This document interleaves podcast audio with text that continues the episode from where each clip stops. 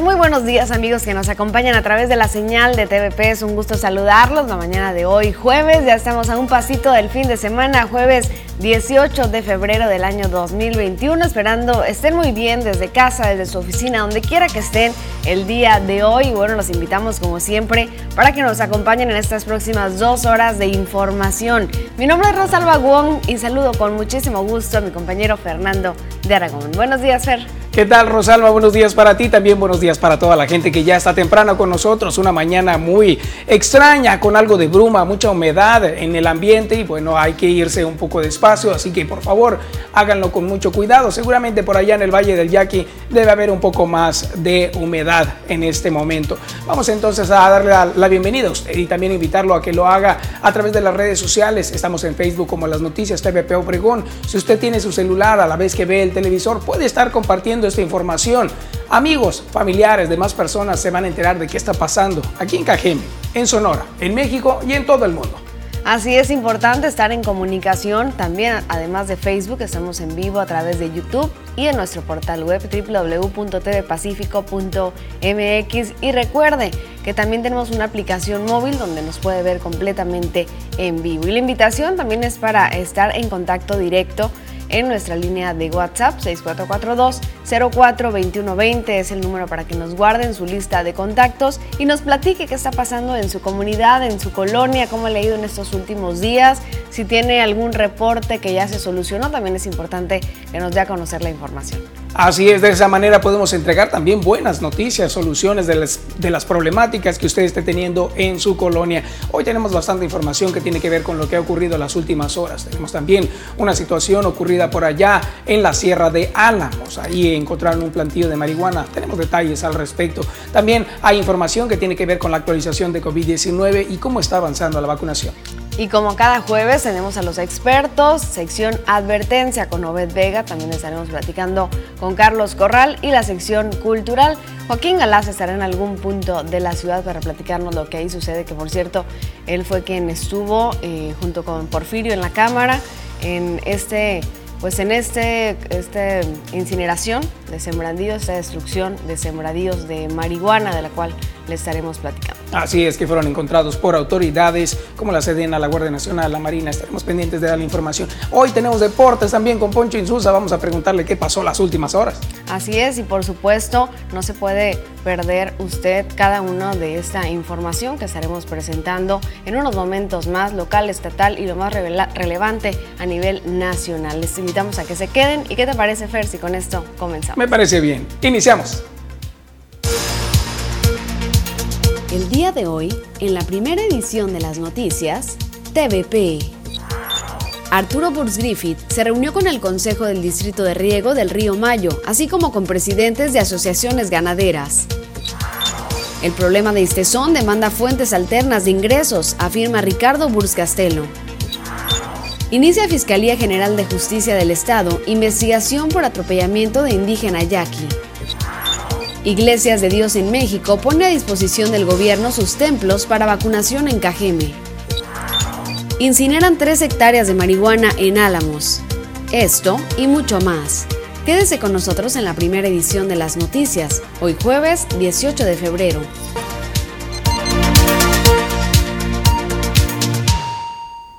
Destrucción de sembradíos, tal como se lo dábamos a conocer. Aquí todos los detalles con Joaquín Galás. Con un riego tecnificado y a orillas del río Mayo, en el municipio de Álamos, fue encontrado un predio con cinco plantillos de marihuana. El 60 Batallón de Infantería en la cuarta zona militar del ejército mexicano dio con este lugar a través de un recorrido terrestre en la zona que busca detectar este tipo de siembras y con ello combatir el consumo de nervantes. La ranchería San Antonio de los López se ubica a 55 kilómetros de la cabecera municipal de Álamos. Se encuentra justo en el otro margen del río Mayo, desde donde se especula se vigila la zona por por lo que más de 60 elementos se hicieron presentes. Está llevando a cabo lo que es la incineración, el último paso en lo que es la erradicación de la marihuana. Recuerden que la Secretaría de Defensa Nacional cada día con cada soldado trabaja por cada mexicano. La destrucción de las poco más de tres hectáreas tomó cerca de 24 horas. El predio en tres de sus cinco sembradíos estaba a un mes aproximadamente para que iniciara a cosecharse y con su destrucción suman seis hectáreas, en lo que va del año. Estas acciones están enmarcadas en el Plan de Paz y Seguridad 2018-2024 y se ratifica el trabajo de la Sedena en el sur de Sonora para seguir peinando la zona con el apoyo de tecnología como drones de reconocimiento. Ahí está la información de lo que ocurrió precisamente el día de ayer, investigación que sigue realizando también la Guardia Nacional, la Marina, la Sedena. Bueno, ahí están, por supuesto, realizando estas investigaciones. Ahora vamos con otra información. Sabemos que ya inició la cuaresma oficialmente el día de ayer, así que la dieta de todos aquellos que realizan y practican esta eh, tradición eh, religiosa, pues prácticamente están buscando que se haya garantizado también el producto, en este caso de los pescados y mariscos. Con la expectativa de un repunte en las ventas de hasta un 50%, arrancó la venta de pescados y mariscos durante esta cuaresma en pescaderías de la localidad, donde a decir de Carlos Yáñez, propietario de un establecimiento, los precios se mantuvieron respecto al año pasado, variando el precio del camarón, siendo de los más vendidos la tilapia, el cazón y la curvina. Y la gente ya está llegando, eh, pues esperemos que, se nos acerquen aún más. ¿no? Eh, tenemos lenguado, curvina, cazón, camarones, eh, tilapia, de todo ahí ahorita. El lenguado 160, pechuga de ángel 150, tilapia grande 100, eh, curvina 100, cazón 100. Todo el precio sigue igual que el año pasado. Y en el caso del oro rosado, ¿cómo se le conoce al camarón? Su precio oscila de entre los 160 a los 200 pesos según el tamaño. Producto regional que en el caso de la tilapia se extrae de la presa Álvaro Obregón y el resto del mar y que empezaron a tener un incremento en su demanda por parte de la población desde principios de la semana para evitar aglomeraciones en los días que por tradición suelen consumirse. Porque estos días son, hay mucha gente y la gente se está cuidando y viene días que no hay tanta gente y lo guarda para comerlo el miércoles o el viernes de cuaresma. Con edición de Jesús Gastelum, informó para las noticias María Celeste Rivera. Pues ahí está, ya muchas personas acudiendo a las pescaderías y este lugar es donde se venden mariscos. Y también qué importante es eh, que conozcamos que sí se está garantizando entonces este producto para que no haya dificultades. Mucha gente dice, no, es que se va a acabar el pescado, le van a subir el precio, etcétera. Pero bueno, al final de cuentas estamos conociendo que se mantiene un poco el precio y también eh, la cantidad de producto. Y el día de hoy, 18 de febrero, en el calendario internacional aparece el Día Internacional del Síndrome de Asperger. El Día Internacional se conmemora cada 18 de febrero. Esto en honor al cumpleaños de su descubridor, el psiquiatra austriaco Hans Asperger, quien identificó un comportamiento similar y poco frecuente en un grupo de niños a los cuales describió de la siguiente manera. Estos niños presentan a menudo una sorprendente sensibilidad hacia la personalidad de sus profesores, pueden ser enseñados, pero solamente por aquellos que les ofrecen una comprensión y un afecto verdaderos, gente que les trata con cariño y también con humor. La actitud emocional subyacente del profesor influye de modo involuntario e inconsciente en el estado de ánimo y comportamiento del niño. Y en más información se dice que a pesar de los estudios que fueron publicados en 1943, no, se, no fue hasta la década de los 90 que sus notas y descripciones de este gran investigador ya cobraron valor para los estudiosos del autismo y también las enfermedades neurológicas en general. Cuando nosotros tenemos a una persona que tiene algún tipo de síntomas parecidos al Asperger, tenemos que eh, tienen problemas para comprender sentimientos de otras personas o también para expresar sus propios sentimientos, dificultades para entender el lenguaje corporal de los demás, evitar el contacto visual también, desean estar solos o quieren interactuar pero no saben cómo cómo hacerlo. Muchas mamás se dificultan en el desarrollo de sus hijos por comprender si tienen o no ese tipo de padecimientos. Por eso siempre es importante acudir a un especialista para que diagnostique de pues, las maneras que son propias y profesionales si tiene alguno de estos síntomas. Así es, y hoy pues se busca llegar a esta información y sensibilización para toda la población y para quienes padecen de este eh, síndrome. Y bueno, importante que la gente se pueda unir y pueda conocer también para poder ayudar a quienes se encuentran en este estado. Con eso nos vamos a nuestra pausa, pero volvemos con mucho más. Quédese con nosotros, aquí le regalamos la mañana de hoy desde la entrada sur de Ciudad Obregón, ahí donde está la placita en honor a Benito Juárez. Una mañana, como le decía, un poco de neblina, algo de bruma en algunos sectores. Cuídese por favor, no está haciendo tanto frío, pero hay que abrigarse.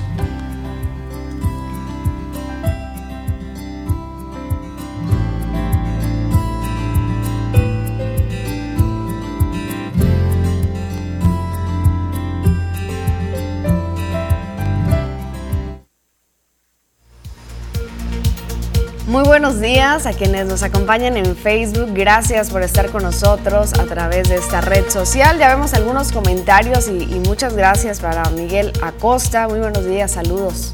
Qué maravilla, muchas gracias por levantarse temprano y también ya vemos que están compartiendo esa información. Gracias, ahí ya lo saben, la parte donde dice compartir le pica y de esa manera puede estar en su perfil, en el perfil de un amigo, en el perfil de algún grupo, donde esté ahí mucha gente, es mucho más padre que tengamos un impacto mayor. Así es, saludamos también a Fernanda García, excelente Hola, Fernanda, día. buenos días. Buenos días, Fer. Luis Aguayo dice, hola, muy buenos días, Rosario y Fernando, gracias por informarnos cada día. Ya estamos como todos los días con las noticias CDP, mil bendiciones, nos da muchísimo gusto, gracias. Y el comentario del, sí, con el rico cafecito, dice Luis Aguayo. ya estamos disfrutando del cafecito, Luis, gracias. Qué gracias al guate, como siempre, ¿no? Y luego se antoja muchísimo, así en las mañanas cuando está la neblina, todo lo que da, se antoja mucho más. También se antoja la capirotada, ¿dónde Sí, quedó? ¿Que, que van a traer la capirotada? ¿Que van a traer capirotada? Sí, que el poncho. Ah, que el poncho. A ver, ahora qué perdió, digo. ¿Cuál, Ustedes cuál por fue la allá apuesta? ya disfrutaron de capirotada. Ya estamos en la, en la época, ahora sí. Así es. Bueno, Lucelena también anda por ahí. Dice buenos días aquí con mucha neblina. Efectivamente, Pueblo Yaqui es donde está ahorita una situación un poco más de humedad y seguramente por los canales que están alrededor y los eh, lugares ya regados, ¿no? Todas las, las siembras eh, con el riego también. Y algunos lugares, ¿no? De la ciudad. Ah, sí. Esta mañana con mucha neblina. Esta mañana hacia el sur de la ciudad, mucha neblina debido también a los canales de riego, lo cual significa que las personas que viven en aquel sector deben de cuidarse un poquito debido a que casi no se observa en las calles. eh, Más poco a poco se tráfico. va. Más tráfico, así es, mucho tráfico en la mañana. Así que hay que cuidarse mucho. Mucho cuidado si va a salir. Y bueno, los invitamos a que se queden. Estamos apenas iniciando en la primera edición de las noticias.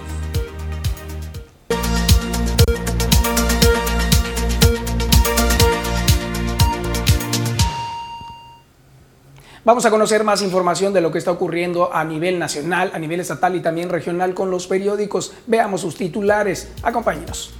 Así es, venga con nosotros y entérese de la información más importante en México.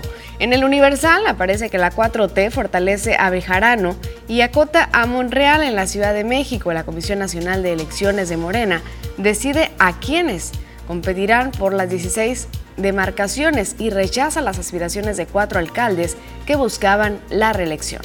Así la información de lo que está ocurriendo por allá. Han rechazado las reelecciones de algunos. Veamos ahora lo que ocurre en este otro periódico. Se trata de El Sol de México. Menciona que Texas prohíbe vender gas natural a México. Esa es una crisis energética, así lo resalta. La 4T pide a la Casa Blanca que no se afecte a la industria y se garantice el abasto. Problemática. Vamos ahora a ver lo que aparece en el siguiente periódico. Se trata de El Excelsior. Llegarán cuatro barcos con gas ante desabasto. Alimentarán cinco centrales eléctricas. El combustible ayudará a recuperar la generación de electricidad en las próximas horas del Frente Frío número 36. La prioridad ahora es el sector doméstico por encima del industrial, así lo dijo la Secretaría de Energía. Ahí está a punto de entrar el Frente Frío número 36. Viene por el lado noroeste de Estados Unidos, pero igual mantendrá las temperaturas. Ahora tenemos a la jornada y tiene aquí en su titular un eh, gran espacio. Menciona el secretario de la Defensa da positivo a COVID-19. Menciona también que mediante su cuenta de Twitter, eh, Luis Crescencio González informó que ayer, miércoles, se realizó la prueba y también que permanecerá en cuarentena, pero va a seguir trabajando a distancia. Vamos ahora a ver lo que aparece en Milenio. Texas no venderá gas ni en Estados Unidos. Exportación a México será el lunes. Cloutier demanda a ese país garantizar abasto y armadoras anuncian paros técnicos. Nale pide desconectar aparatos y empresas. Llaman también a ahorrar ante la emergencia. Así es como se está tratando de paliar esta situación que es la falta de gas natural. Ahora veamos lo que está ocurriendo en este periódico. Menciona reforma, censuran protección de AMLO a Salgado. Dice que llaman activistas a romper el pacto patriarcal. También mencionan que lanzan campaña en las redes sociales y exigen no solapar violación ni machismo respecto al candidato Salgado Macedonio. Vamos ahora a ver lo que aparece en el Expreso. Por acá en la región comienza aplicación de segunda dosis anti-COVID. Llegan a Sonora vacunas para personal de salud. completarán esquema de vacunación de 16 mil empleados de hospitales de los públicos en la entidad. Más adelante les platicaremos más acerca de esta llegada. Tenemos más información ahora en este periódico El Imparcial que menciona ni fotos ni INE. Ya no se pedirán en la vacunación. Esto afirma López Gatel el día de ayer. El subsecretario de Salud afirmó que esos datos no son indispensables, aunque la credencial del lector contiene el CURP, que ese sí es necesario. Hay que llevar entonces información que sea válida para poderse vacunar, pero no será necesaria eh, pedirla obligatoriamente. Así es, las personas podrán decidir si la prestan o no.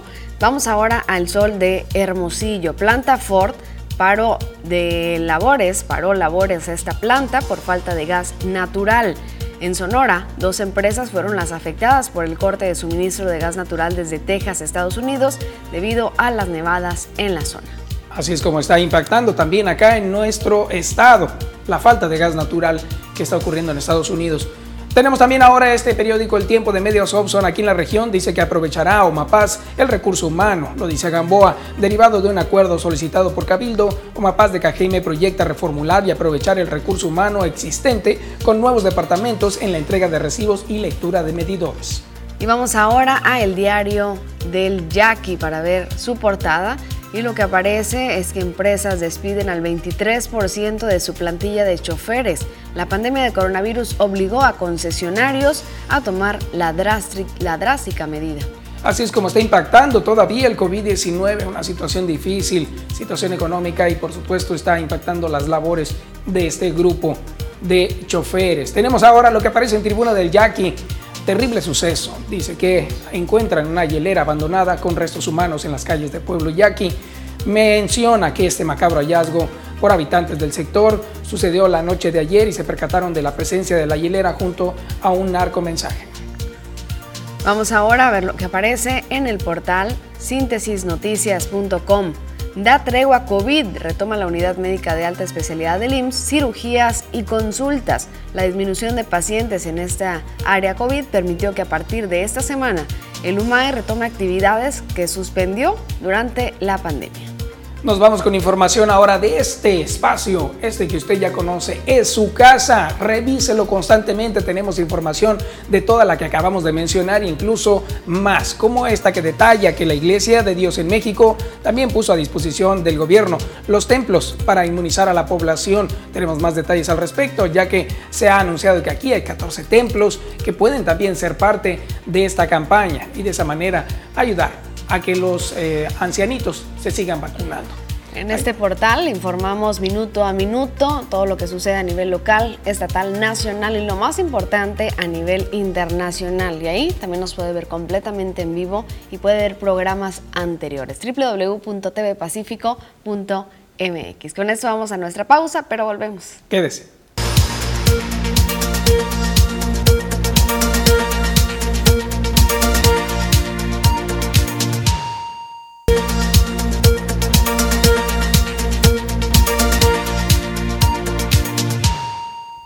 Vamos ahora con información que tiene que ver con la vacunación. Se ha dado a conocer información respecto al uso de las credenciales o del uso también de las... Eh, identificaciones personales. Se dice que la captura de datos de los adultos mayores de 60 años que están siendo vacunados no son para utilizarse con propósitos electorales. Eso es lo que están asegurando. Y fue precisamente Andrés Manuel López Obrador, nuestro presidente, quien habló de eso. El presidente dijo que fue tajante al señalar que los programas sociales que lleva a cabo el gobierno federal durante su administración no se utilizan ni se utilizarán para fines electorales. Precisó que la identificación es solamente para eso, identificar a las personas, comprobar su domicilio, comprobar que pertenecen a un control de vacunación en la segunda etapa para la, próxima dosis. Y bueno, al respecto, él mismo lo menciona. Escuchemos. Que viven ahí, en el caso de la ciudad, pues que viven en Coajimalpa, o Magdalena Contreras, o en Milpalta, que es donde corresponde, ¿no? Pero no hay este, ninguna intención de actuar de manera ilegal y perversa. Imagínense traficar con la aplicación de las vacunas para fines electorales. Eso es lo peor. Entonces, sí, es ofensivo, como dicen los jóvenes, coloquialmente, sí calienta. Es ofensivo, afirma el presidente de México, entonces usted ya sabe, no se debe de usar para fines electorales el tema de la vacunación y recordamos, en ningún lugar del mundo hasta el momento es legal la venta de la vacuna. Y bueno, pasando a otra información, pero que tiene que ver también con la vacunación, la Iglesia de Dios en México busca apoyar al gobierno federal en este plan de vacunación y está poniendo a disposición para eh, las próximas etapas los recintos de los templos que se encuentran en la región noroeste sur. Nos gustaría poder apoyar ah, en, esta, en esta fase, especialmente con los adultos mayores. Nos gustaría poner a, disposición algunos de nuestros templos. Tenemos algunos situados en la ciudad, en el valle. Nuestra mayor solidaridad con nuestras autoridades en estos en este caso y en esta situación tan delicada. Y si esto resulta una propuesta viable, pues nos encantaría que nos tomaran en cuenta. Queremos servir a nuestra comunidad. El pastor de la Iglesia Central en Cajeme, Samuel Durán Cabrera, informó que se trata de una propuesta que nació esta semana y que harán llegar de manera formal a las autoridades correspondientes. Por lo menos dijo en Ciudad Obregón, podrían disponer de cinco templos y otros cinco en el Valle, pudiendo llegar a 15 recintos en Ciudad Obregón con capacidad desde 100 a 450 personas. Son salas eh, grandes que, están ventiladas, eh, cuentan con los sanitarios, baños, ¿verdad? Sillas como un auditorio que nuestros templos. Entonces se pueden adaptar, creo yo. Están ubicados en algunas colonias, en algunos lugares estratégicos. El también obispo supervisor de la región noroeste sur de las iglesias de Dios en México, que abarca la mitad de Sonora, Sinaloa y Baja California Sur, comentó que podrían hacer la invitación a iglesias hermanas que consideró podría apoyar y multiplicarse los esfuerzos. Con edición de Manuel Montes informó para Noticias TVP, María Celeste Rivera. Así es como lo dan a conocer la colaboración que van a realizar para que se siga vacunando. Y precisamente vamos con más información de COVID-19. Tenemos datos que nos brindan de parte de la Secretaría de Salud a nivel federal, donde mencionan que México ya reinicia el día de hoy la aplicación de la segunda dosis contra COVID-19 para el sector salud. A partir de hoy, lo mencionó Zoe Robledo, después de que entre la aplicación primera y esta que viene pasan más de 30 días. Tenemos ahora la información estadística. Datos confirmados de COVID-19 son 2.013.563. Tenemos también el caso de los sospechosos, 435.310 personas que han sido investigadas, pero que aún no tienen resultados. Tenemos afortunadamente el caso de personas que tenían algún síntoma, pero resultaron negativos. Son 2.722.484 acumuladas al día de hoy. Lamentablemente hay un número de fallecidos que acumula esta cantidad, 177.061 personas hasta la fecha. También tenemos el caso que nos gusta mencionar, las personas que han sido recuperadas del COVID-19 es 1.571.071, es decir, personas que han logrado abatir esta enfermedad, que sí se, se ha podido lograr. Y en el estado de Sonora, al inicio de la pandemia, la ciudadanía se vio solidaria y respetaba los protocolos sanitarios. Sin embargo, con el paso de los días, las personas perdieron el miedo al virus y empezaron a realizar reuniones y convivios. Mientras no se tengan los cuidados necesarios y se dan las fiestas, la pandemia no culminará, así lo dijo Enrique Clausen Berry. Después de confirmarse 37 defunciones y 125 nuevos casos, el secretario dijo que cuando el virus llegó a la entidad, pues se actuó con responsabilidad y solidaridad, lo cual cambió provocando más contagios. En cuanto a los datos estadísticos, son 58.500 personas que se han recuperado, 25 pacientes de COVID fueron dados de alta en las últimas horas. También se confirmaron 37 decesos más en 25 hombres y 12 mujeres, de San Luis Río Colorado 11, de Hermosillo 9, de Cajeme 5, de Chojoa 3, de Magdalena, Namojoa y Guaymas 2 de cada uno, Agua Prieta, Puerto Peñasco y Nogales 1 de cada uno, de los Chavientes del IMSS 18, Secretaría de Salud 12, ISTE 4, ISTE son 3, acumulándose 5.536 defunciones. Es importante mencionar que el secretario de Salud anunció en su cuenta de Twitter la noche de ayer que llegaron 16.575 vacunas de Pfizer para completar el esquema de vacunación contra COVID-19 para el personal de salud. Se comienza su distribución a 36 instituciones públicas para su aplicación en coordinación con el IMSS y con la sede en esta segunda dosis que el personal médico ya estaba esperando. Vamos a una pausa, volvemos con mucho más. Nunca fue tan fácil verse bien. Ana Armas, Hairdresser. Actitud hacia la belleza. Un lugar que entiende lo que quieres y cómo eres. Ana Armas, Hairdresser. Profesionales que van de la mano con las mejores marcas del mundo. Ana Armas, Hairdresser. Tu mejor experiencia en belleza.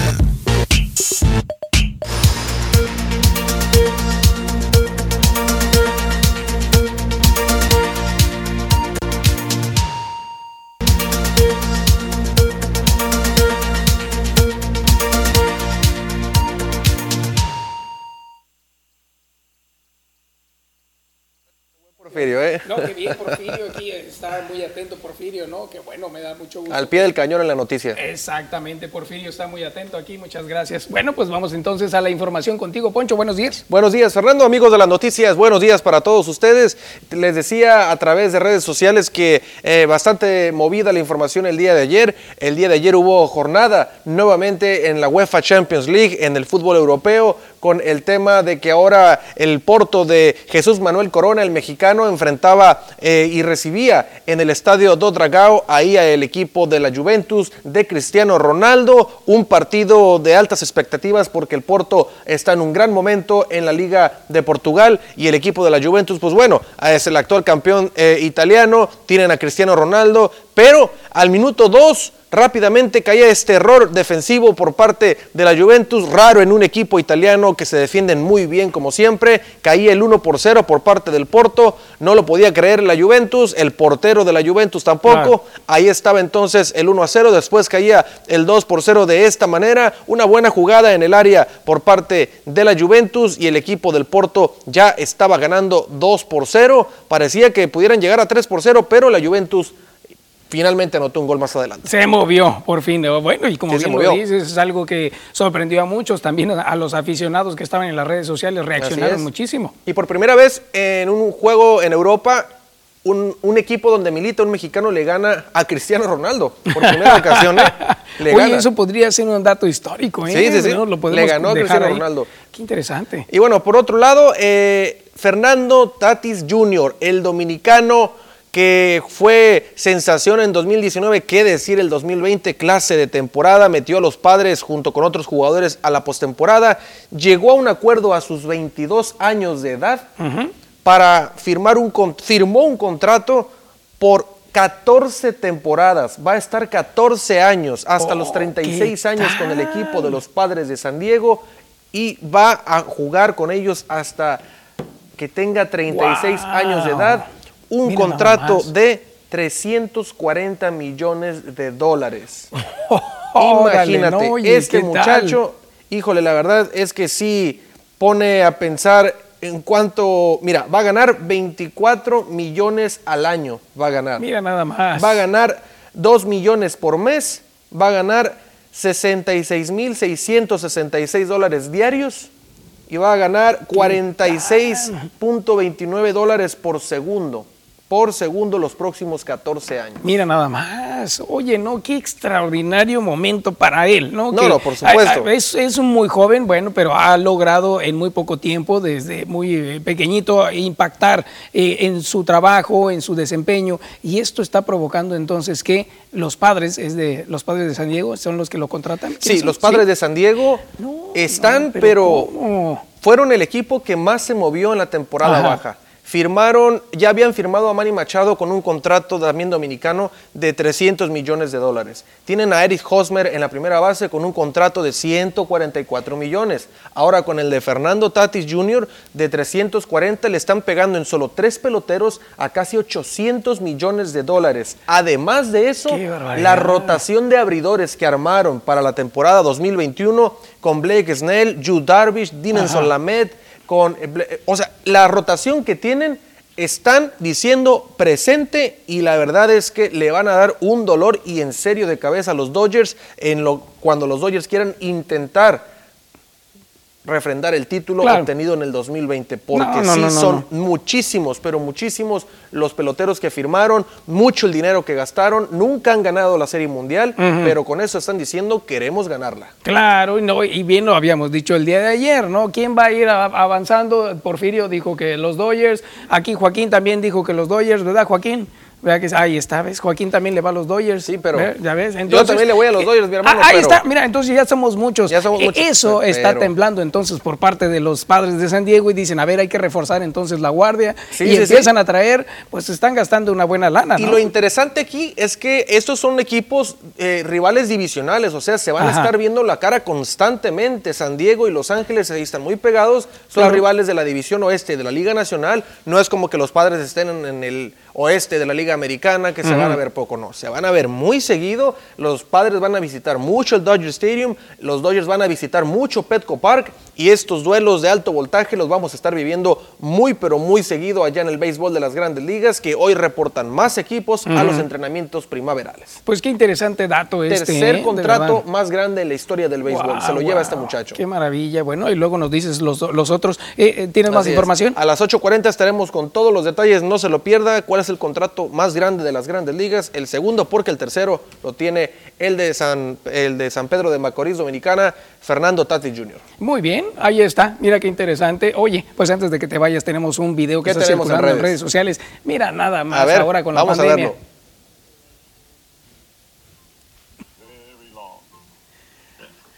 Estamos ahí escuchando que esta persona está hablando en inglés y dices tú, bueno, ¿esto de qué se trata? A lo mejor es tu tío, tu abuelito, un pariente tuyo que te está presentando a sus cachorritos. Una situación que, bueno, no podría parecer tan extraordinaria, pero aquí lo extraordinario es que cada vez los maestros están mostrando más empatía con todos sus alumnos a través de las redes sociales.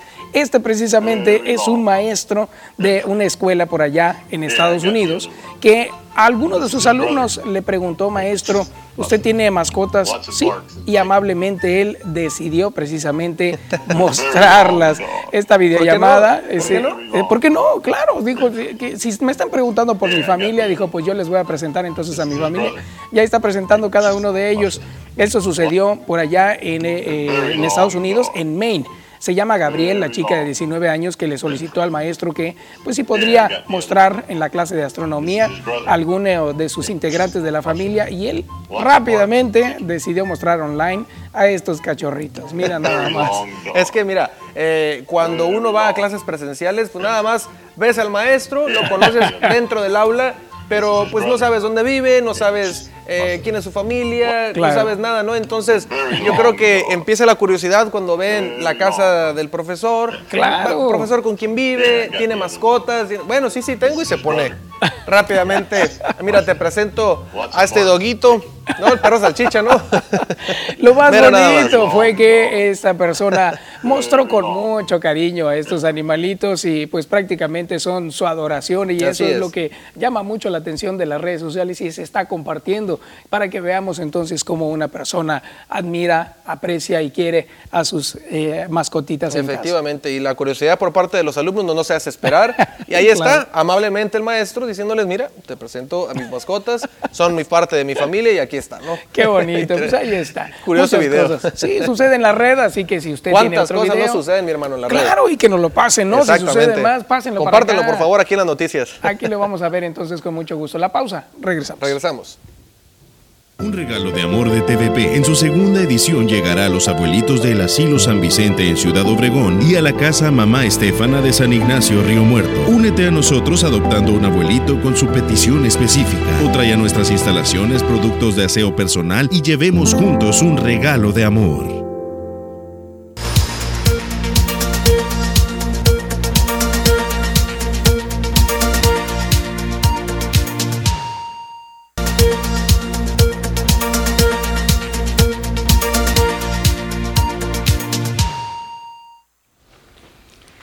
Estamos de regreso. Gracias por seguir en la señal de TVP y el día de hoy nos dieron a conocer de un hallazgo, esto por acá en el Valle del Yaqui. Lamentablemente ocurrió una fosa clandestina que fue encontrada. Este macabro hallazgo fue realizado la mañana del miércoles, es decir, ayer, por el colectivo de las rastreadoras de Ciudad Obregón, dedicado a la búsqueda y localización de personas reportadas como desaparecidas. Los hechos se registraron debido a que un reporte anónimo alertaba de 20 cuerpos, el cual condujo tanto al mencionado colectivo como a las comisiones nacional y estatal de búsqueda también, hasta un predio ubicado en un kilómetro al sur de la calzada Francisco Villanueva, al oriente de Ciudad Obregón.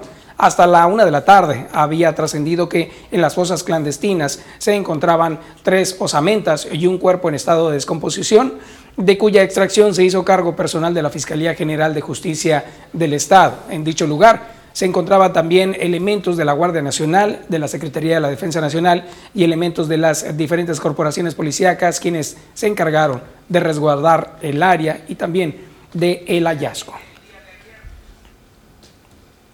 Agradecemos a quienes nos envían mensajes a través de nuestra línea de WhatsApp que está apareciendo en su pantalla y compartimos algunos de ellos. Nos preguntan, ¿saben cuándo comenzará la vacunación aquí en Obregón? Hasta el momento no hay fecha porque se está iniciando con los municipios eh, pues más pequeños del estado de Sonora, así que todavía no nos dicen cuándo se inicia aquí en Cajeme para adultos mayores. También nos reportan una fuga de aguas negras de los santuarios entre iglesias y conventos, eso es en la misión San Javier. Ahí es como están dando a conocer los reportes. Gracias de verdad por estarse comunicando y por su confianza. Dice por acá, quiero reportar un drenaje tapado que tiene fugas de aguas negras. La dirección es eh, dentro de una cerrada, es cerrada nopalera, fraccionamiento Nueva Palmira. Es donde está la situación y la problemática. Nos dicen por acá, es el colmo en Esperanza. Asesinaron a una persona, pero eh, pues estamos pidiendo mucha eh, seguridad por acá y vigilancia, porque eso sucede hasta enfrente de seguridad pública. Así es como lo están dando a conocer a habitantes de ese sector. Otro reporte dice, muy buenos días, quisiera saber si el Club de Leones están apoyando a los adultos mayores sobre la operación de cataratas. Atentamente el señor Ernesto. Muchas gracias. Ah, muy bien, buena pregunta. Estaremos pendientes de consultar, ya que tienen ellos una campaña donde realizan este tipo de actividades, pero al momento no se ha dado a conocer las últimas que tengan. Lo vamos a averiguar con muchísimo gusto. También nos preguntan por la cartilla militar, si hay servicio. También vamos a averiguar si esto está sucediendo. Hasta el momento, lo que la información que tenemos es que sí si hay eh, servicio, pero tendremos más detalles más adelante. También están reportando un drenaje tapado desde hace seis meses que ya se reportó y no hacen caso, dicen, es por calle Gobernadora entre Sagu, Camelia Blanca, número 2744, esto es en la colonia Beltrones. Están consultando acerca de las eh, inscripciones para preparatoria, dice, para el nuevo ingreso. Saben si habrá la página, si hay reinscripción o preinscripción a los jóvenes en este caso, los de nuevo ingreso es donde están preguntando. Bueno, con gusto vamos a consultar, debido a que ya se realizó una campaña para el nivel básico. Eso fue lo que ocurrió. También se había cortado el periodo, pero se amplió un poco más debido a las problemáticas del apagón que hubo. Pero estaremos pendientes de la preparatoria, darles más información. Hay un drenaje colapsado por la calle No Reelección y calles, eso en la colonia Benito Juárez. Dice, urge que lo reparen, así lo escriben. También otro dice, reportando un drenaje desbordado. Otra vez, este por la calle Águila y la Saturnino Saldívar. Nueva Palmira, que tiene 15 días. Dice que es un foco de infección para los adultos y para los niños. El olor es horrible. Incluso nos comparten una imagen. Miren, nada más, ahí está la situación. Gracias por fungir como reporteros. Vemos la calle que está totalmente inundada. Al principio del video se observa un poquito más. Y tenemos el sector donde esta persona está tomando ese video es en la colonia Nueva Palmira. Muchas gracias por compartir.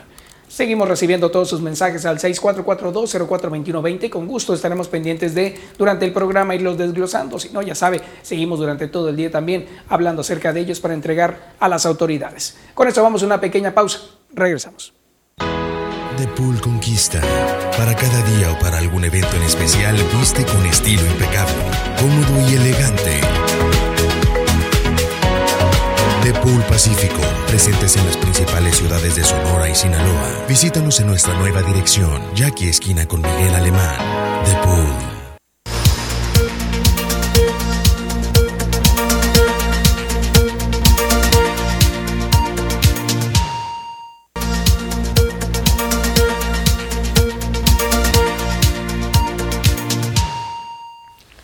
Ya regresamos a la primera edición de las noticias. Gracias por continuar en la señal de TVP. Es momento de la sección Advertencia con Obed Vega y hoy vamos a hablar acerca de 12 pasos importantes de Alcohólicos Anónimos. Buenos días. Muy buenos días, Rosalba. Muy buenos días a todo el público en general. Un gusto saludarlos aquí desde Ciudad Obregón, Sonora, esta mañana tan fría que está. Ahora sí que nos agarró el frito muy, temprano. Entonces, ah, es un gusto saludarles y como siempre, amor y convicción, tratando de dar ah, información que pueda ser efectivo para usted, padre o madre de familia, que está tratando con un familiar, un amigo que está pasando por un problema de adicciones. Y siempre las preguntas, cuando hablamos de una droga, eh, siempre la pregunta es, ¿qué hago?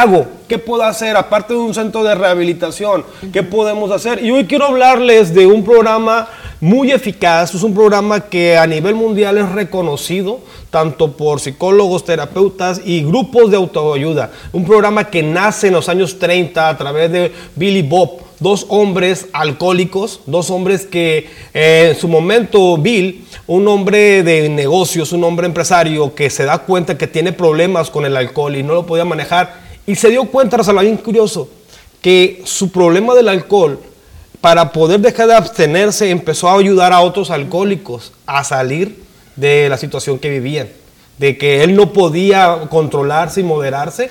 Y fue ahí que como él comenzó primeramente a través de un programa diferente, un, programa que existía a través de un pastor eh, en Oxford, empezó a ayudar a otras personas y se encuentra con el doctor Bob otro hombre, un doctor también con problemas con la bebida, y juntos en el año 1932-35 empiezan a fundar este movimiento llamados Alcohólicos Anónimos. Alcohólicos Anónimos es una fundación que ha apoyado a miles y millones de personas a trabajar y salir con esta enfermedad. Él, yo fue, ellos fueron los que comenzaron un programa llamado 12 Pasos. Los 12 Pasos es un programa excepcional que toda persona que tiene problemas con la adicción debería de implementarlo.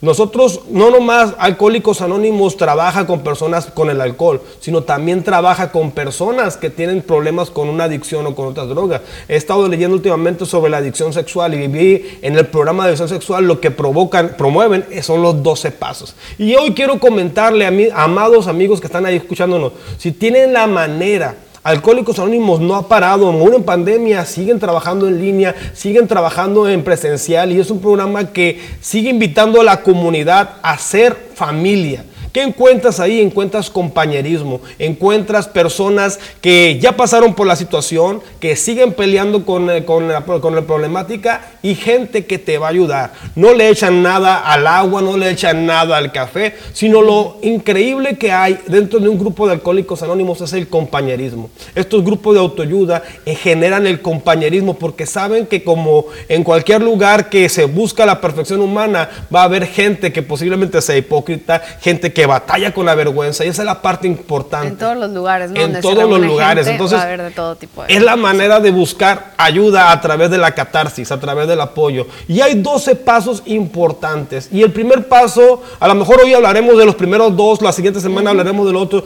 Los primeros, 12, los primeros dos pasos es importante porque es un paso muy fuerte que debemos de aprender cuando hablamos sobre lo que hace eh, Alcohólicos Anónimos. El primer paso de Alcohólicos Anónimos dice, admitimos que éramos impotentes frente al alcohol, que nuestras vidas se habían vuelto ingobernables. Qué importante para cualquier persona que busca una rehabilitación, darse, decir, la regué. La aceptación, ¿no? La aceptación. Hay que comprender que una copa, que una botella, que un cigarro, que una droga, eso te ha vencido. Te venció una copa, te venció una droga Y eso es importante que cualquier persona que está batallando con una adicción pueda comprender, estás derrotado. Fue ingobernable, me gobernó, pudo más. Y cuando aprendes a entender eso, estás abriendo la puerta para la ayuda. ¿Qué haces cuando no tienes dificultad con tu computadora? Ah, se tramó. ¿Qué hago? Busco ayuda de un especialista. ¿Qué haces cuando estás enfermo? Voy y busco ayuda con un médico. Y es lo mismo que Billy Bob experimentaron al entender. No puedo, necesito ayuda y empezaron a ayudarse los unos con los otros. Primer paso de Alcohólicos Anónimos es comprender que ha sido vencido por una droga. ¿Esos dos pasos los enseñan en una inducción? Es un proceso que vas aprendiendo. Y luego junto con los 12 pasos llegan las 12 tradiciones, una vida de servicio. Pero el primero trabaja con el ser trabaja con el comprender todo lo que soy yo. Y estas, donde sea que vayas a, cualquier, centros de rehabilitación, a Alcohólicos Anónimos, lo vas a encontrar como un fundamento. Siempre van a estar impresas, se te van a dar, se te van a presentar cuando te enseñan también lo del gran libro de Alcohólicos Anónimos, que es un libro que muestra totalmente lo que es Alcohólicos Anónimos. Ahora el segundo paso, cuando ya ves, fuiste, te, comprendiste que ya fuiste vencido por esa droga, que no tuviste el gobierno, el segundo paso, llegamos a creer en un poder superior a nosotros mismos, a nosotros mismos y podíamos devolvernos al sano juicio. ¿Qué es esto? Buscamos la ayuda de Dios. Cuando yo no lo puedo, busco la ayuda de Dios, busco despertar mi fe. Ahora, ¿por qué es importante esto, la fe? Porque hay un versículo en la Biblia que dice, que dice, al que cree, todo le es posible. Entonces, ¿qué pasa con una persona que está desmotivada, que está vencido por el alcohol, que está vencido por una droga? No hay nada que lo despierte, solamente un poder superior, un poder divino. Ahora, hay que comprender, como lo hemos enseñado aquí muchas veces, un adicto vive bajo un vacío en su corazón que lo lleva a hacer cosas escondidas que lo meten en problema. Cuando esa parte vacía del corazón o del lamento, del alma, lo llenas con una droga, es mejor sacarla a través de la fe. Y estos dos puntos se podría decir que están conectados, ¿no? Porque tienen que ver con decir, bueno, eh, soy impotente ante una droga, ante una adicción, ante un estilo de vida, y bueno, necesito un poder superior que me jale para poder salir de ese, y círculo. Y generas esa fe, generas esos estímulos, generas esos momentos. Ahora, nada está perdido mientras hay vida. Mientras hay vida, podemos llegar a la cordura. Y dentro de Amor y Convicción hemos visto esos milagros. Amor y Convicción tiene un grupo de autoayuda allá en Hermosillo. Y Amor y Convicción también recomienda a los grupos de Alcohólicos Anónimos. Claro, lo recomienda. Ah, de hecho, Tato nace dentro de, los, dentro de Alcohólicos Anónimos. Su papá y su mamá se conocen dentro de Alcohólicos Anónimos. Su papá es un pilar de Alcohólicos Anónimos. Y Tato crece con estos, con estos progresos. Y todos los que hemos trabajado en centros de rehabilitación con adictos, tenemos que comprender eso. Y nos movemos por esa fe que creemos que todavía puede haber un cambio para cualquier persona que está pasando por una situación difícil que puedo decir nuevamente, al que cree todo le es posible. Pues nos quedan 10 puntos, ya tendremos tiempo para poder platicarlos en las próximas secciones de advertencia. Recuérdanos dónde te encontramos. Pueden encontrarnos en amoriconvicción.org, también pueden encontrarnos en todas las redes sociales como Amor y Convicción. Mi teléfono es el 6441-5103-66 para poder apoyarlos, darles un consejo y poder enseñarles un poco de los principios que enseñamos en Amor y Convicción. Excelente, gracias. Gracias de nada. Obed Vega de Amor y Convicción AC en esa sección advertencia cada jueves aquí en las noticias. Tenemos pausa, regresamos.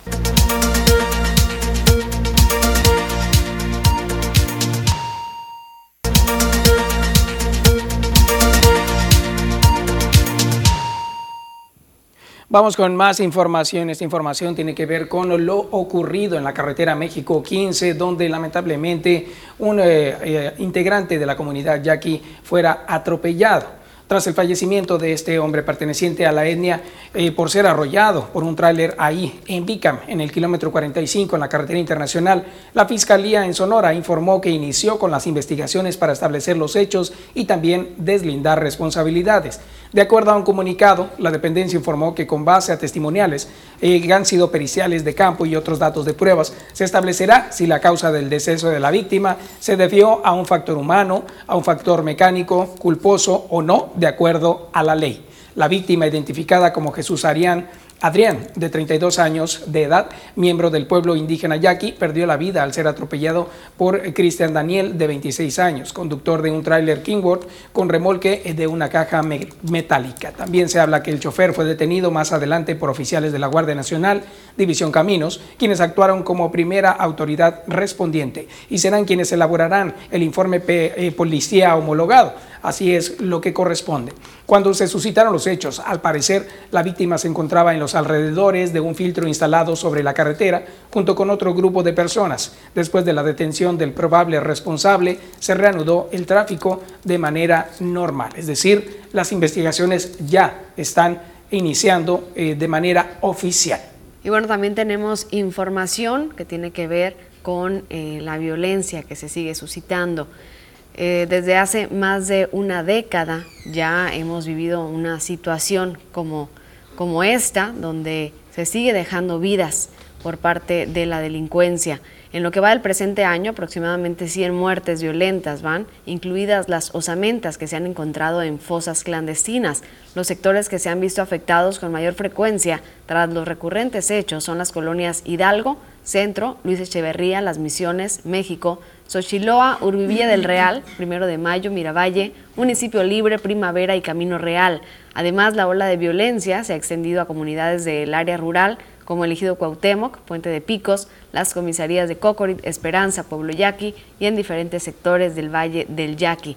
Los últimos hechos se registran después de llamadas anónimas que alertan sobre existencias de fosas clandestinas que ya le platicábamos hace unos momentos, en cuyo interior se encontraban 20 cuerpos, sin embargo, pues se encontraron cuatro cuerpos.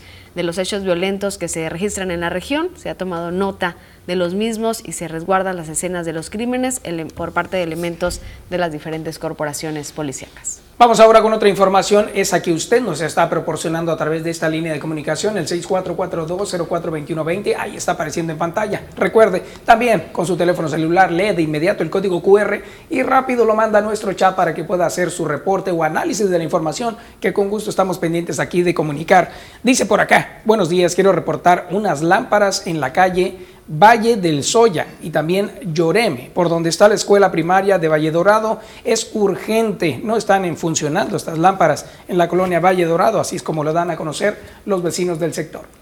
Nos dicen otro mensaje, buenos días y feliz día a toda la familia TVP, pues hoy que están bacheando Cajeme se les pide y suplica que vengan a Esperanza porque eh, qué horror, dice la verdad, las calles están para llorar y más la principal, los niños héroes de antemano, gracias y abrazos fraternales. Esperamos a Joaquín, dice, para que comparta esta, esta situación. Por supuesto que vamos a, compartirlo con Joaquín para que vaya a ver las calles y por supuesto con el equipo de servicios públicos, imagen urbana. Ayer también muchas personas se comunicaron enviando algunos mensajes sobre el bloqueo que también tenían por allá en Vicam, que había una larga fila de personas a la altura de Vican, el indio danzante, dice no sabían qué era lo que estaba pasando, había mucha fila. Después de hacer una investigación, eso ocurrió muy rápido, se desbloqueó esa eh, vía, pero exactamente la situación por la cual haya ocurrido no se dio a conocer. También están reportando una calle que está muy oscura y dice que pues hay niños y personas que se desocupan tarde de trabajar, siguen lámpara fundida, ojalá, dice esta vez, si vengan a repararla. Es por la calle eh, Manuel López Rivera, entre Norte y de los Reyes en la colonia Real del Norte. Ahí está la información y bueno, también están reportando carro chatarra que tapan la visibilidad, esto por la calle 300. Dice que al salir de la colonia Posada del Sol es donde se encuentran estos carros chatarra y eh, impiden que se pueda ver muy bien lo que está sucediendo, dónde van los autos, si hay personas al otro lado. Es algo que está ocurriendo y lo eh, dan a conocer los vecinos del sector. Y reportan fuga de agua, de drenaje en ampliación a la mesa y de agua potable por la calle Nubia. Dice que eso está desde el 2020, ya es demasiado. ¿O a dónde? Dice, se puede reportar. Aquí nosotros lo estaremos pasando. Ahí está la situación. Y bueno, este es un servicio social el que viene a continuación. Una persona se comunicó amablemente para ayudar a otra que está en una situación difícil. Dice que eh, quisiéramos el apoyo para la señora Rosario Yepis. Ella tiene 99 años. Ocupa una silla de ruedas. Aquí es en Benito Juárez, en la colonia López Reynoso Dice que esta persona la está necesitando y si alguien pudiera apoyar al respecto, que con gusto se puede comunicar al 6441 03 30 79 una persona de 99 años ocupa una silla de ruedas. Si usted tiene una disponible, marque 6441 03 30 79. Vamos ahora a una pausa. Al regresar tenemos información cultural con Carlos Corral. No se vaya.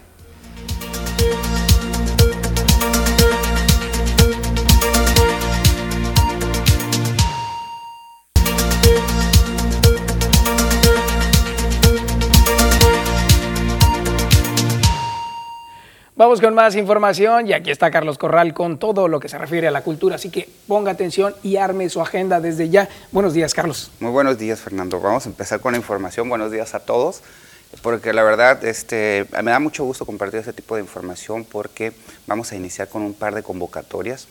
Eh, un, par de convocatorias que en sí hablan de que hay personas, instituciones, sobre todo organismos que están apostando por el quehacer cultural en estos formatos este, que, que todos conocemos y que han imperado por mucho tiempo. Hay eh, algunas convocatorias por parte de la Secretaría de Cultura, la cual voy a permitirme empezar a comentarla porque es México en escena, grupos artísticos en, una, en un formato mega.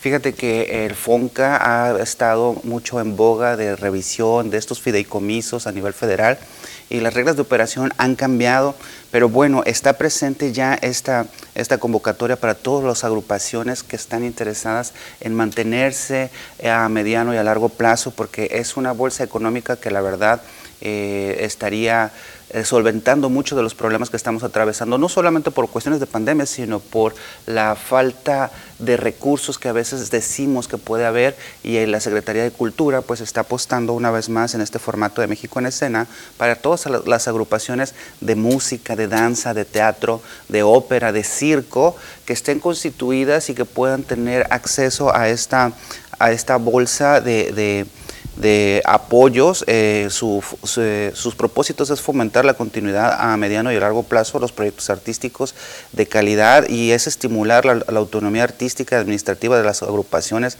del país que están dedicadas a estas, a estas actividades que te comento y pues obviamente propiciar que las agrupaciones se consoliden y continúen consolidándose con su trayectoria.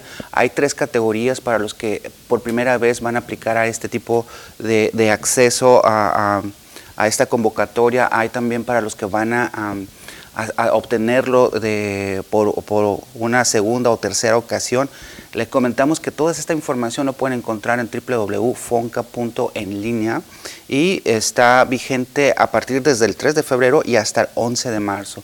A todas las agrupaciones aquí en, en, en, Cajeme, en la región, hasta donde llega la señal, pues esta es la oportunidad de poder trabajar en un proyecto a mediano y a largo plazo eh, que pueda ayudar a las actividades eh, culturales que tenga al interior y por supuesto al exterior. Nos referimos a presentaciones, a producción, a circulación, a, grupos que quizás tengan un foro donde presentan algunas propuestas artísticas. Esta es la, la oportunidad de poder proyectarse, de poder programar y sobre todo de obtener estímulos en pro del desarrollo y la presencia de agenda cultural constante y que esté vigente y que nos ayuden pues a todo lo que eso lo que nosotros queremos que es el desarrollo cultural, ahí está esta oportunidad. Qué buenísima oportunidad estás mencionando, porque definitivamente la pandemia nos vino a pegar a todos y ahorita muchos de los que se dedican a este tipo de actividades han tenido que parar y ahora abrir esta oportunidad con una convocatoria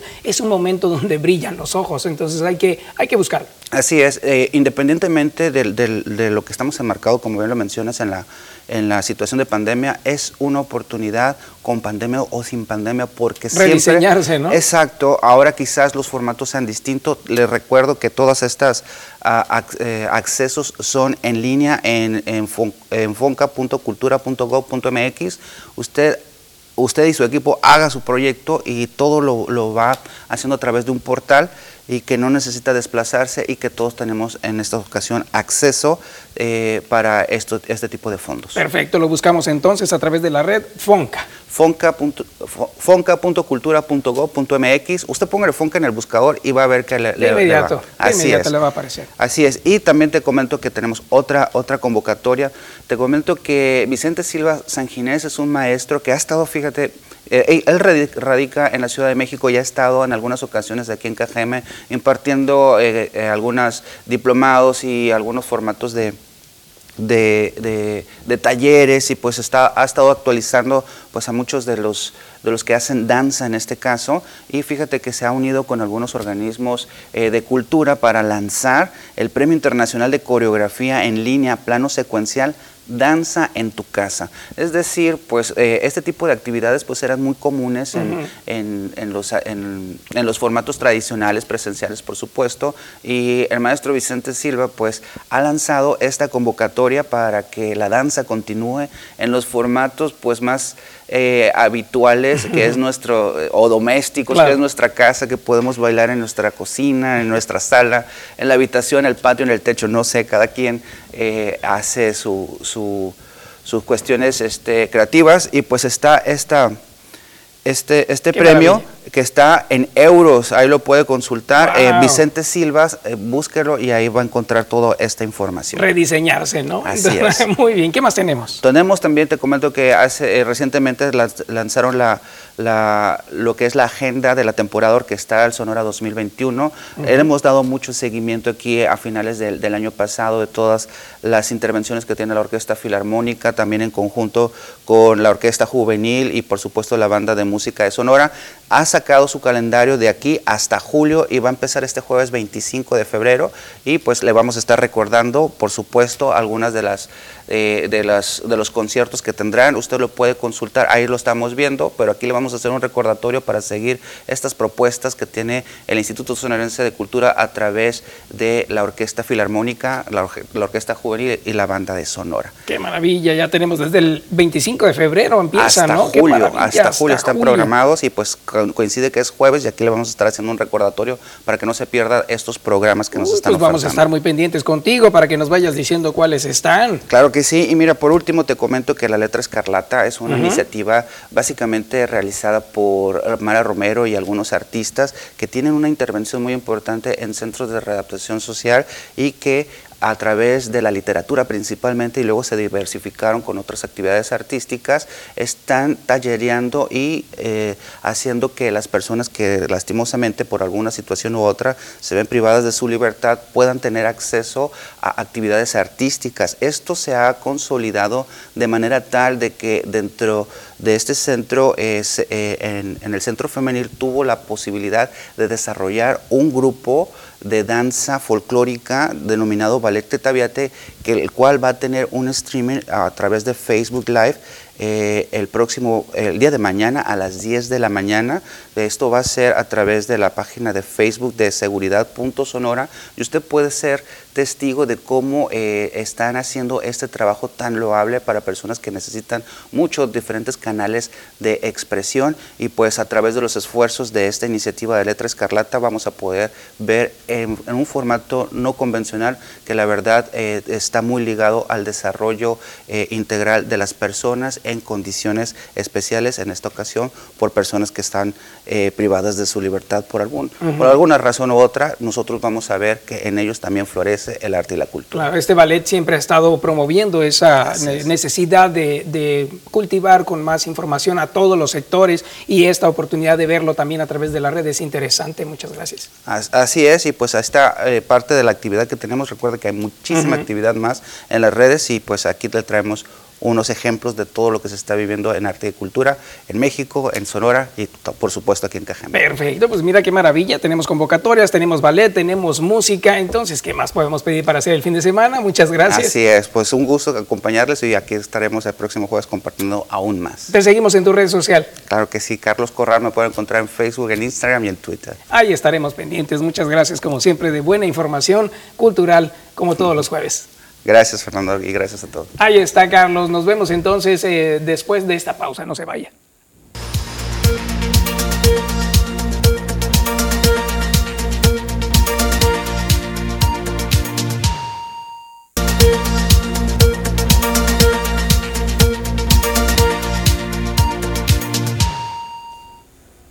¿Cómo estarán las temperaturas el día de hoy? Esa información la tiene Marisol Dovala. Muy buenos días, Marisol. Hola, ¿qué tal, Rosalba? Muy buenos días. Te saludo con mucho gusto. Ya lista con toda la información que tiene que ver con las condiciones del clima. Platícanos, Marisol, ¿qué nos espera para hoy? Gracias. Iniciamos viajando por nuestra nación, como siempre, para conocer las temperaturas actuales en los diferentes puntos de la República Mexicana. Esta mañana Tijuana amanece con 10 grados, 2 para Chihuahua, un ambiente muy frío, 16 grados para La Paz, el termómetro para la Sultana del Norte, Monterrey baja hasta llegar a los 6 y en el sur del territorio nacional, Acapulco Guerrero con 21, un mayormente soleado, la misma condición de cielo para Oaxaca, pero con 10 grados, 20 para Tuxtla y 26 para Mérida Yucatán.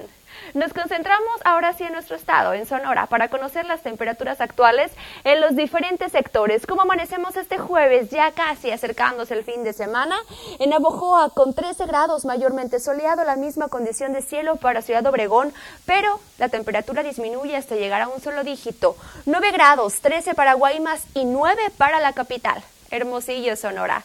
Los próximos días para Navojoa, las temperaturas y las condiciones de cielo este fin de semana, tenemos valores mínimos de 8 grados, máximas de 30 para la próxima semana, lunes y martes. Valores mínimos de 9 grados y la máxima alcanzará los 33. Mucho cuidado con los cambios tan bruscos en la temperatura y predominan las condiciones de cielo soleado para Navojoa, cielos despejados. Ciudad Obregón, viajemos también, hagamos un recorrido para conocer los próximos días, este fin de semana, mínimas de 9 grados, máximas que alcanzan los 30. Ya para el fin de semana, cielos completamente despejados con valores mínimos que continúan en 9 grados centígrados, la máxima alcanzará los 33 para Guaymas. Viajemos también para conocer los siguientes días este fin de semana y parte de la próxima, el pronóstico extendido para este fin de semana. Valores mínimos de 10 grados, la máxima alcanzará los 26 y la próxima semana la temperatura mínima nos marca los 13 grados, la máxima alcanzará los 27 y tenemos cielos completamente despejados. Por último, para la capital, viajemos por Hermosillo para conocer también las jornadas de este fin de semana en cuanto a las temperaturas y también las condiciones de cielo. Valores mínimos de 6 grados el día de mañana, la máxima el sábado alcanzará los 31 y para la próxima semana, lunes y martes, tenemos valores mínimos de 8 grados, máximas de 32 y cielos completamente despejados. Pasemos ahora rápidamente también a conocer la fase lunar, que esta se mantiene como luna nueva. La salida de la luna se registra a las 11 horas con 2 minutos y la puesta a las 12 con 34 la salida del sol. Esta mañana de jueves ya, acercándose el fin de semana, se registra a las 6.54 y la puesta a las 18.13 minutos. Rosalba, hasta aquí el reporte meteorológico de esta mañana. Muchísimas gracias Marisol, como siempre muy completo el reporte. Con esto nosotros ya nos preparamos para cómo estarán las condiciones climatológicas de hoy y los próximos días. Muy amable. Sí, Rosalba, hay que tener mucho cuidado con los cambios tan variables en la temperatura, valores mínimos de un solo dígito y 10 aumentan hasta llegar a 32, 33 grados. Mucho ya estamos viviendo el febrero loco y bueno, nos preparamos también para marzo que ya está muy cerca. Gracias, Marisol. Gracias, Rosalba. Excelente día. Muy bonito día, Marisol Dovala, con nosotros. Y bueno, con esto continuamos con más de las noticias en esta primera edición. Pero antes nos vamos a un corte comercial. ¿Se te antojaron unos camarones? Disfruta del mejor y más grande camarón fresco. Además te lo llevan totalmente gratis a tu domicilio. Podrás cocinar camarones de alta calidad de exportación. Venta de mayoreo y menudeo para tu negocio o el hogar. Llama al 644-156-5181. No batalles más. Camarones a domicilio.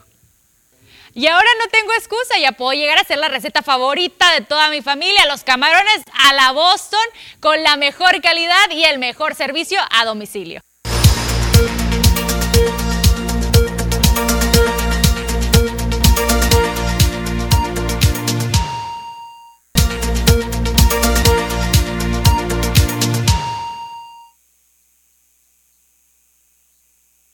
Las 8 de la mañana con 31 minutos. Vamos a conocer qué está pasando en algún punto de la ciudad. Para eso, nuestro compañero Joaquín Galá siempre tiene buena información que brindarnos. Adelante, Joaquín. Buenos días. ¿Qué tal? Muy buenos días, Fernando. Buenos días a todo el auditorio. Mira, me encuentro aquí en la calle Coahuila y Boulevard Ramírez. Esta esquina fue el escenario de un accidente eh, muy lamentable hace unos días, tú lo recordarás, elementos de la Marina, pues al no conocer la ciudad, se pasan el alto de la avenida Coahuila y chocan con otro vehículo provocando que varios eh, elementos de la Marina resultaran heridos. Pues déjame te digo que el día de ayer, precisamente aquí, en este lugar, se colocaron estas, estos topes por parte del área de tránsito municipal y el escuadrón vial independiente, quienes pusieron topes, no nada más en esta esquina o en este crucero que es la calle Coahuila, sino también en el crucero de la calle eh, Tabasco, que vendrían siendo los dos ejes viales que cruzan el Boulevard Ramírez y donde pues la ciudadanía tiene que hacer alto. Eh, ahorita pues eh, la neblina, no sé qué tan buena la imagen se pueda ver, pero, pero te puedo decir que estos topes pues sí, los crearon con la intención de que los automovilistas bajen la velocidad y bueno, evitar este tipo de accidentes. Según la gente que, nos ha, hemos podido abordar aquí en el lugar, nos dicen que son muy seguidos los accidentes en estos, en estos dos cruceros, constantemente están chocando y hay vehículos que incluso han terminado volteados en este sector. Por ello, eh, ven con muy buenos ojos el hecho de que se hayan colocado estos topes. Eh, por otro lado, hay quienes opinaron que se encuentran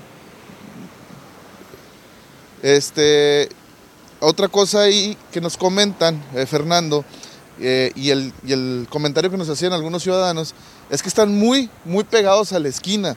Eh, estamos a escasos cuatro metros de la esquina y evidentemente el vehículo que llegase a omitir que hay un alto aquí, pues el tope vendría nada más a formar parte de una incomodidad para brincar la calle a toda velocidad, por lo que pidieron algunos pues que tomando en cuenta que son un, topes improvisados de, donde nomás se, pone el pavimento encima, pues que pues buscar la manera de rasparlo y colocarlos a lo mejor unos 10 metros más atrás eh, con el fin de que pues, de verdaderamente sirvan como advertencia para quienes llegan a estos cruceros. Como te digo, eh, se colocaron en los cruceros de la calle Coahuila y los cruceros de la calle Tabasco, tanto de Oriente Poniente como de Poniente Oriente. Este, y bueno, tenía que pasar un accidente como eh, de este tipo donde participara elementos de la Marina, pues para que se tomara una acción eh, y que se tratara de resolver un poco la problemática, la falta también de respeto de los automovilistas es evidente. Y, y bueno, pues aquí está la información Fernando, ya pusieron topes, ojalá que no se vuelva a registrar un accidente como el de hace unos días. Muy bien, ahí estamos viendo, Joaquín, entonces este reporte. No surge una duda, el, la misma situación está ocurriendo, pero en sentido contrario, es decir, del otro lado, ¿hay también algún tope o no? Sí, sí, sí, tanto de ida como de venida sobre el Boulevard Ramírez se colocaron estos topes, ¿eh? y son topes dobles, no muy altos, no muy altos, sí, hay que señalarlos, pero que sirven para advertirte que está el crucero y que tienes que hacer alto. La nomenclatura pues está muy pegada a los árboles, y seguramente puede pasar desapercibida para muchos. Eh, entonces esto también servirá para advertir a los automovilistas que están por llegar a un crucero donde deben hacer alto. Muy bien, bueno, estamos viendo entonces que efectivamente ya está colocado para evitar que haya un otro accidente como el que pasó, bien lo mencionas, días pasados. ¿Cómo está la neblina? Estamos viendo que estás eh, ahí cubierto, no se ve casi el horizonte, ¿cómo está? Sí, fíjate que justo íbamos saliendo de la televisora cuando se empezó a sentar este banco niebla sobre la ciudad. Estaba un poco más despejado cuando recién llegamos a las actividades laborales, pero ya ahorita pues se ve, se ve este banco de neblina sobre las avenidas y calles de la ciudad. Entonces también hay que tener precaución con ese, en ese sentido. A la gente eh, pues hay que tratar de traer bien limpio el cristal delantero este, y prenderle un poquito a la calefacción para evitar precisamente que se nos empañe eh, el cristal y tener algún accidente. Eh, la visibilidad no está muy, muy, muy cerrada, está, se alcanza a ver con bastante distancia este, y bueno, son efectos de, estas, de este frío que se está dejando sentir y las temperaturas eh, altas del día de ayer, o sea, el calor de ayer sumado al frío de esta mañana es lo que provoca este banco de neblina. Así es, muy bien, muchas gracias Joaquín. Ahí estamos eh, viendo entonces la situación que está ocurriendo. Mucho, mucho cuidado. Y vimos incluso algunos automóviles que todavía no conocen que está ese tope, que vienen a toda velocidad y suena cuando están ahí chocando con ese tope. Entonces es bueno avisar de una vez a la, a la comunidad. hay que tener cuidado porque igual también se nos puede descomponer el vehículo Claro. si no nos damos cuenta que se colocaron estos, estos topes. Precaución siempre. Muchas gracias, Joaquín. Muy buenos días, compañero, y buenos días a todos allá en casa. Muy buenos días. Gracias, Joaquín Fernando. Y bueno, les platicamos que el aspirante a la gubernatura de Sonora por Movimiento Ciudadano, Ricardo Burz-Castelo, ha estado estableciendo comunicación a algunos grupos de WhatsApp, entre ellos la Asociación de Mujeres Empresarias. También estuvo con comunicadores y esto es parte de lo que ahí se habló. Temas relacionados con el ISTE son inseguridad, desarrollo económico, entre otros, fueron abordados por Ricardo Burz-Castelo, candidato de Movimiento Ciudadano a la gubernatura de Sonora, durante el encuentro vía WhatsApp con periodistas y comunicadores de Cajeme. En el caso del problema que enfrenta el ISTESON, refirió que la prioridad será atender el tema de pensiones con fuentes alternas de ingreso dedicadas exclusivamente a ese propósito, a fin de que lo que se presupuesta al instituto no se vaya todo a este fondo, descuidando otros aspectos. A mí me tocó trabajar en la reestructuración del Fondo de Pensiones de Nuevo León, del Isteleón, eh, y en aquellos tiempos eh, conseguí eh, la concesión de una carretera a la que es Mon- Monterrey Cadereyta, la que va al aeropuerto, y ese dinero se va al Fondo de Pensiones, de tal manera que logramos restituir las finanzas del Fondo de Pensiones, y así obviamente que se van a ir bajando y va a haber más dinero para que se atiendan los servicios médicos y de vivienda Burz Castelo se dijo a favor del matrimonio igualitario y de la despenalización del aborto, temas que dijo competen al Congreso de Sonora, con el cual mantendrá una relación de respeto. El político cajemense se dijo a favor de que se decrete la alerta de género en la entidad y manifestó que en el tema de la inseguridad se requiere enfrentar el problema de frente, nombrando a los carteles por su nombre, aunado a limpiar, motivar, equipar y exigir a las corporaciones policíacas el cumplimiento de su labor. No puedo permitir yo que sigan tirando cuerpos en, la, en, en mi casa, ustedes no lo harían. Hay que mantener eh, el Estado como mantenemos nuestra casa, en las mejores condiciones posibles, segura. Con edición de Manuel Bracamontes, informó para las noticias TVP, María Celeste Rivera. 8 con 38, vamos a la pausa, volvemos.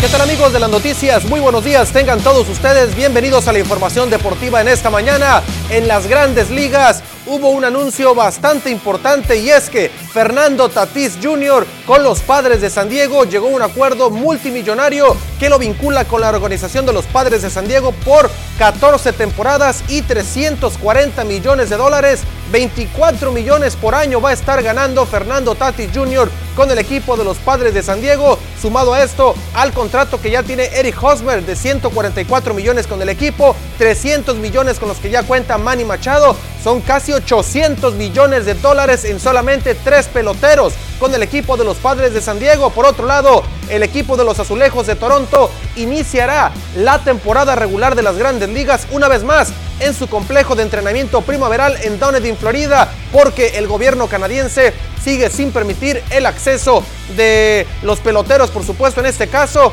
que estén viajando constantemente a los Estados Unidos y viajando constantemente entrando al país canadiense. Entonces el equipo de los azulejos se quedará jugando en casa ahí en el campamento primaveral a partir del primero de abril hasta que llegue un acuerdo con el gobierno canadiense de que puedan regresar al Rogers Center allá en la ciudad de Toronto, Canadá. Vamos a continuar con información del fútbol mexicano porque en los Pumas no encuentran la fórmula para ganar. Esto debido a que dicen que los rivales ya encontraron la fórmula para poder vencer o, tratar de controlar a los Pumas. Por otro lado, Chapito Sánchez, el defensa lateral del equipo de las Chivas, comparó en unas declaraciones a Chicharito con JJ Macías y por supuesto el triunfo del Porto ante la Juventus 2 a 1 en la UEFA Champions League. Ahí está el triunfo del Porto 2 a 1 ante el equipo de la Juventus. Qué manera de, darle el madruguete al conjunto de la Juventus. Qué manera de caerle con el gol al minuto 2 en el juego de ida en el estadio do Dragao allá en Portugal. El equipo de Jesús Manuel el Tecatito Corona, el mexicano, venció 2 a 1 a el equipo de Cristiano Ronaldo y compañía.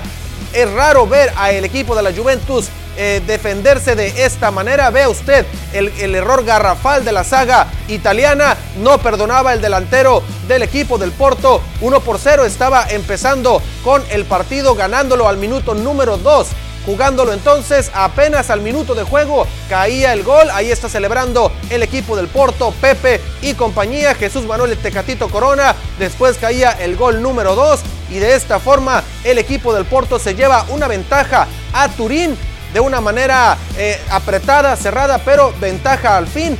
Deben, por supuesto, clavar un gol en el juego de vuelta en el estadio de la Juventus para poder entonces tratar de concretar el pase a los cuartos de final. Esta etapa son los octavos de final. Ya jugó el Paris Saint Germain frente al Barcelona. Ahora juega el Porto ante la Juventus y se llevan una victoria de una manera eh, categórica frente al equipo de la Juventus. Y bueno, ahí están las declaraciones de la gente de Pumas que vamos a ver lo que dicen en cuanto a el equipo de la Liga MX que no encuentran la fórmula para ganar. Aprendieron cómo jugarle a los Pumas. Estamos buscando todas las, soluciones que, se podía, digamos, presentar hoy en día. Sabemos bien que, no, es nada, no es nada fácil. Hoy en día los, los equipos ya te vienen de, de otra manera, digamos. Eh, sabemos que, por ahí el año pasado un poquito no sabían de, qué estaba hecho Pumas y bueno, hoy en día ya, ya la mayoría de los equipos saben que no es nada fácil venir a, jugar contra nosotros. Yo creo que de por ahí también están preparándose mejor, pero, yo creo que eso no, no sería una excusa para nosotros. Creo que tendríamos que, trabajar eh, duro, sabemos bien que, que no es nada fácil, pero siempre creo que en la semana estamos buscando soluciones para, para poder revertir esta, esta situación que, que, hoy en día nos toca. Este, lo que puedo así ver es obviamente que los dos tienen la hambre de gol. Eh, Chicharo, sabes que, que, era un jugador eh, que se movía muy bien, que buscaba siempre eh, ser punzante al, ataque y, y José, José, también lo es esas, esas características se encuentran en los dos. Me tocó participar eh, con el Chicharo en, Tapatío y, siempre eso fue, fue su fuerte, la movilidad, el buscar siempre estar en posición para anotar, y que ahora lo ha hecho bastante bien.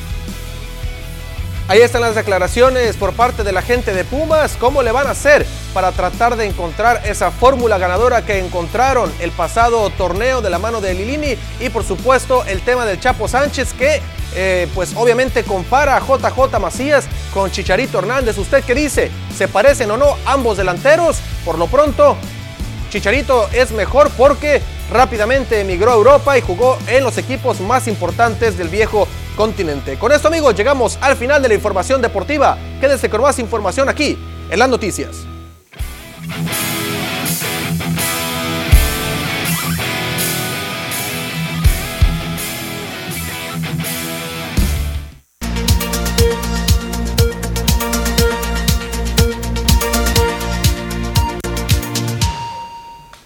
El senador Arturo Burs Griffith se reunió con sectores productivos del Valle del Mayo.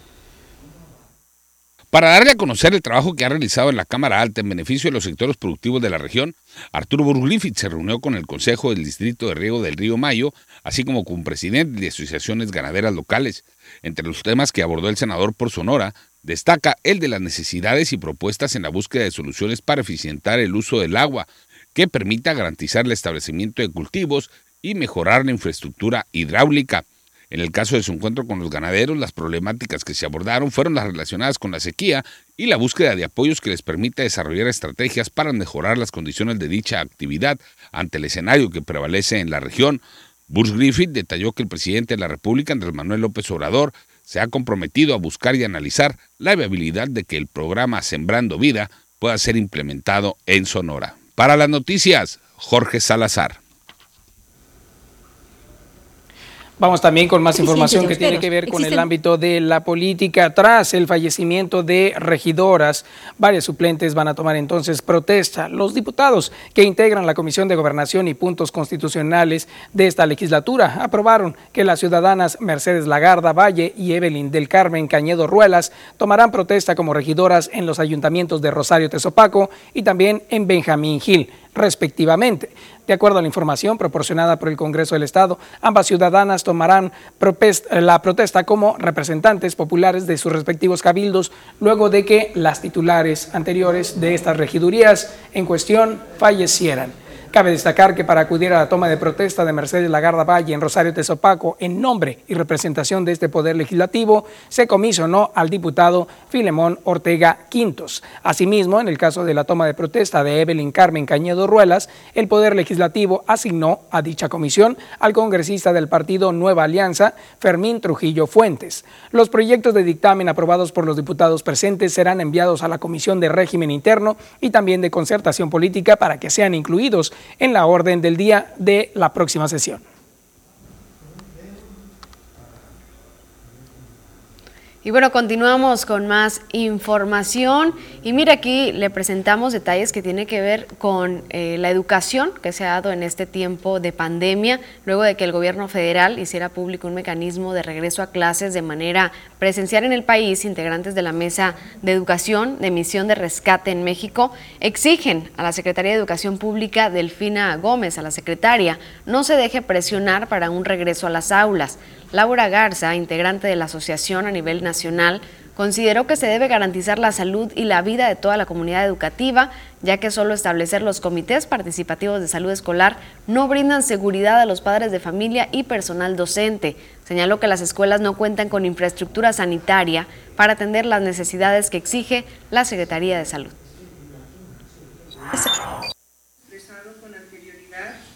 reiteramos que el riesgo, eh, que el regreso a las clases sea cuando se tengan las condiciones adecuadas que garanticen la salud de todos los maestros y alumnos del país. Le pedimos a la nueva titular de la SED no dejarse presionar por aquellas voces que no cuidan de la comunidad educativa. Su mayor reto no es el regreso a clases presenciales. Su mayor reto es hacer que la educación sea la base para un México mejor.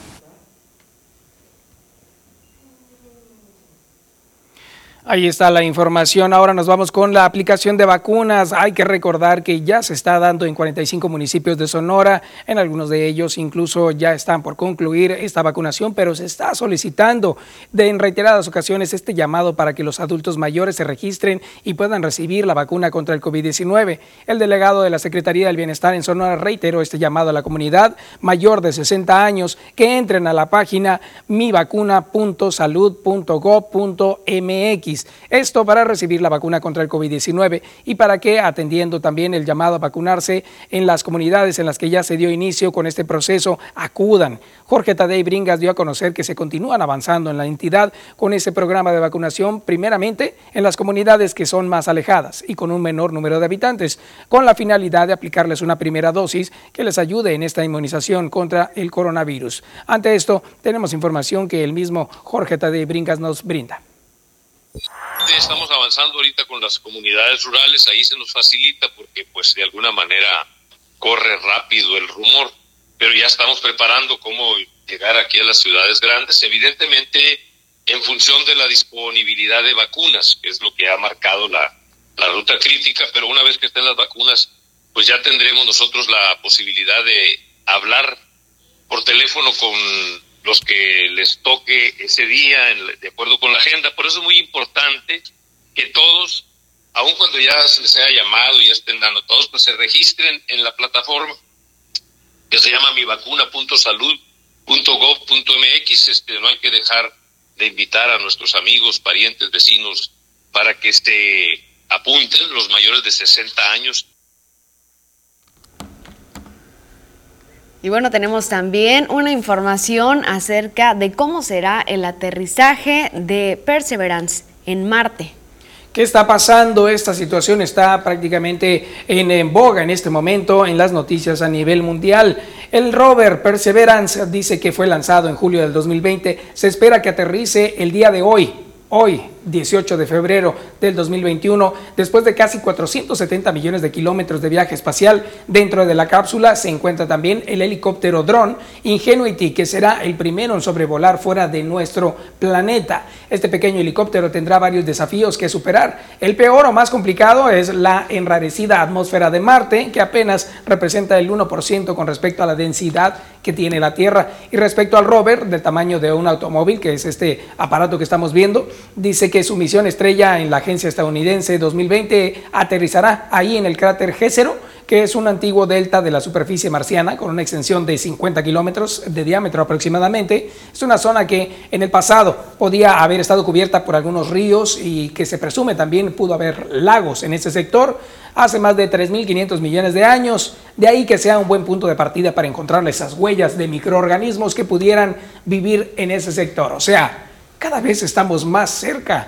de poder observar claramente cómo se ve Marte. Así es, y será a las 12 cuando usted podrá ver la transmisión por la parte de, por la página de la NASA, va a poder ver cómo se da este suceso tan importante, el aterrizaje de Perseverance en Marte en la página de la NASA. Muy importante. Bueno, esto llegamos al final de este espacio agradeciendo el favor de su atención. Que tengan un excelente jueves y por supuesto que disfruten su café. Bonito día para ti, Rosalba. Éxito a todos.